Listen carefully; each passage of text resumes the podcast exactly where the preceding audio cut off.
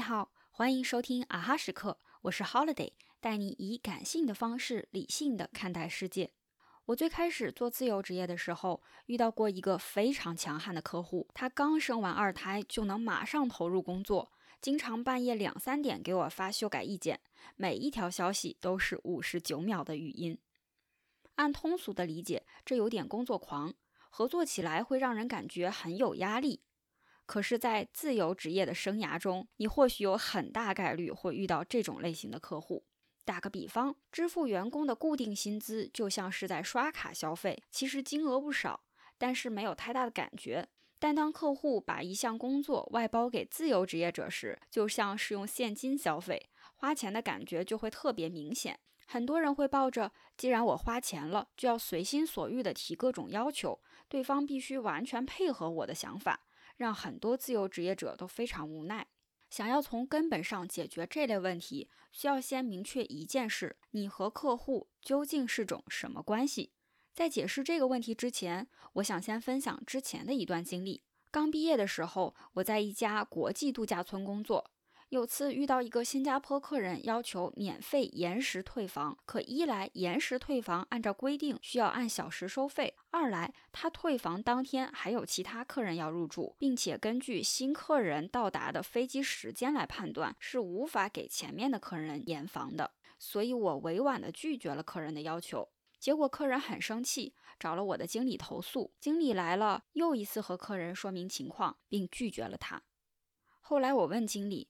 当我们没有办法满足客人的要求时怎么办？他当时回我：“不怎么办呢？一定有一些要求是无法被满足的。我们在能力范围内用心服务，不能满足的时候诚恳地说明情况。客人即使不开心，但也都会理解。最重要的是，你要记住，我们和客人是平等的，不必时刻放低你的姿态。”其实，无论是去公司求职，还是以自由职业者的形式提供服务，雇佣双方都是一种合作关系。而合作关系的本质是双向选择。当你收到 offer，开心自己被大厂选中的时候，大厂也在开心你放弃了他的竞争对手，加入到了他的阵营。自由职业者和客户的关系更是如此。我们感谢客户付钱养活我们。可我们也没占便宜，提供了等价的服务。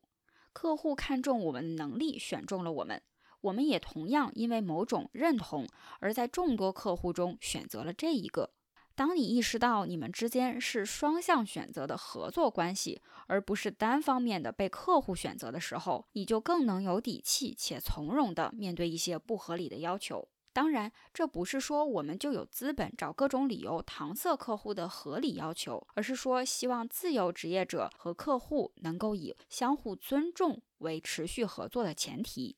我个人认为比较有效的方式是：一、合作初期就提前和客户介绍你的工作习惯，比如有些人爱早起，有些人是夜猫子，让客户有明确的预期，也知道什么时候找你更合适。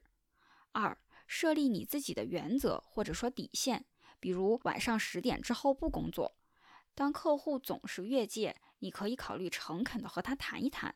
如果是偶尔的特殊情况，我们能力范围内都会配合。但日常总是在不紧急的事情上要求我们配合凌晨两三点的时间去做修改，这就是问题了。总结一下，任何雇佣关系都是双向选择的合作关系。